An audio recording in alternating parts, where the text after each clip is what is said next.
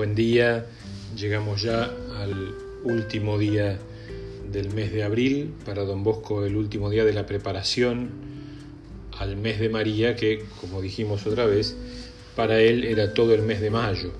Recordemos también que en Italia y en varios países del hemisferio norte, inclusive acá en Latinoamérica, no solamente del hemisferio norte y de la parte europea, eh, el mes de mayo es el mes de la madre, no solamente el mes de la Virgen en muchos lugares, por ejemplo en el hemisferio norte lo común es que las comuniones se tomen en mayo, como acá se hace el 8 de diciembre, ¿no? no solo porque en mayo termina el año catequístico, sino porque es el mes de María, ¿no? y se relaciona la relación con Jesús, que se hace mucho más íntima, al recibir a Jesús Eucaristía con la presencia de la Madre que nos lleva al Hijo. hemos llegado entonces a este último día, que para don Bosco era el último día de preparación, y siempre que uno lee don Bosco encuentra cosas que hoy suenan hasta novedosas, que para su época lo eran de una manera especial, porque eh, recordemos que don Bosco sigue toda una línea de teología dogmática, moral y espiritual, que tiene que ver con lo más renovado de su época, que tomaba su, este, su base de la teología de San Alfonso María de Ligorio, de la teología espiritual de San Francisco de Sales, de la cual va a ser eh, heredero toda una línea teológica y de espiritualidad que después va a llegar obviamente hasta Don Bosco y que lo va a entusiasmar a él con el estilo salesiano. ¿no? Pero hoy leía esta frase que se las leo tal cual don Bosco la escribe.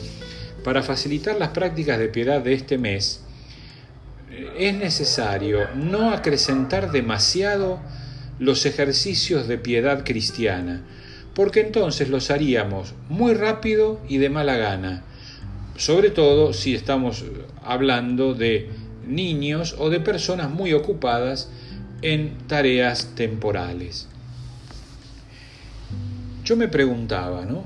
¿No será que a veces la piedad, ¿no? o todo lo que implica la piedad, por así decir, el rezar, eh, el meditar la palabra de Dios, el este, encontrarse, digamos, en el silencio con el Señor, aún, por ejemplo, lo que va a ser la vida devota según San Francisco de Sales, es decir, el encontrarse con el otro, el vivir cada día en el servicio a los hermanos, etcétera, ¿No será que a veces se nos hace muy pesado porque lo único que hacemos en la vida es ir sumando cosas piadosas? Entonces, eh, el rosario, muy bien, rezamos el rosario. Pero hay uno que dijo que hay que rezar también la coronilla, la divina misericordia a las 3 de la tarde. Entonces agarramos la coronilla de la divina misericordia.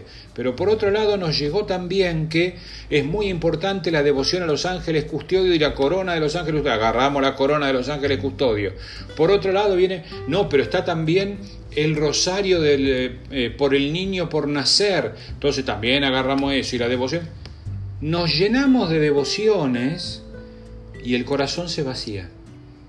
¿Por qué se vacía? Porque estamos simplemente cumpliendo normas, porque no nos interesa lo que hay de fondo, nos interesa simplemente que hay que cumplir con eso, hay que hacer las prácticas de piedad, usando el lenguaje anticuado. Eso no es piedad, eso es comercio religioso. Eso es comercio religioso. Eso es simplemente llenarse de cosas. Es consumismo al estilo religioso. Don Bosco nos invita a una piedad simple para poder vivirla. Lo simple pasa por rezar el Ave María, rezar el Padre Nuestro, amar a los hermanos, servir a los hermanos, en lo simple de cada día. No busquemos grandes cosas, no seamos consumistas de religión y mucho menos consumistas de Dios.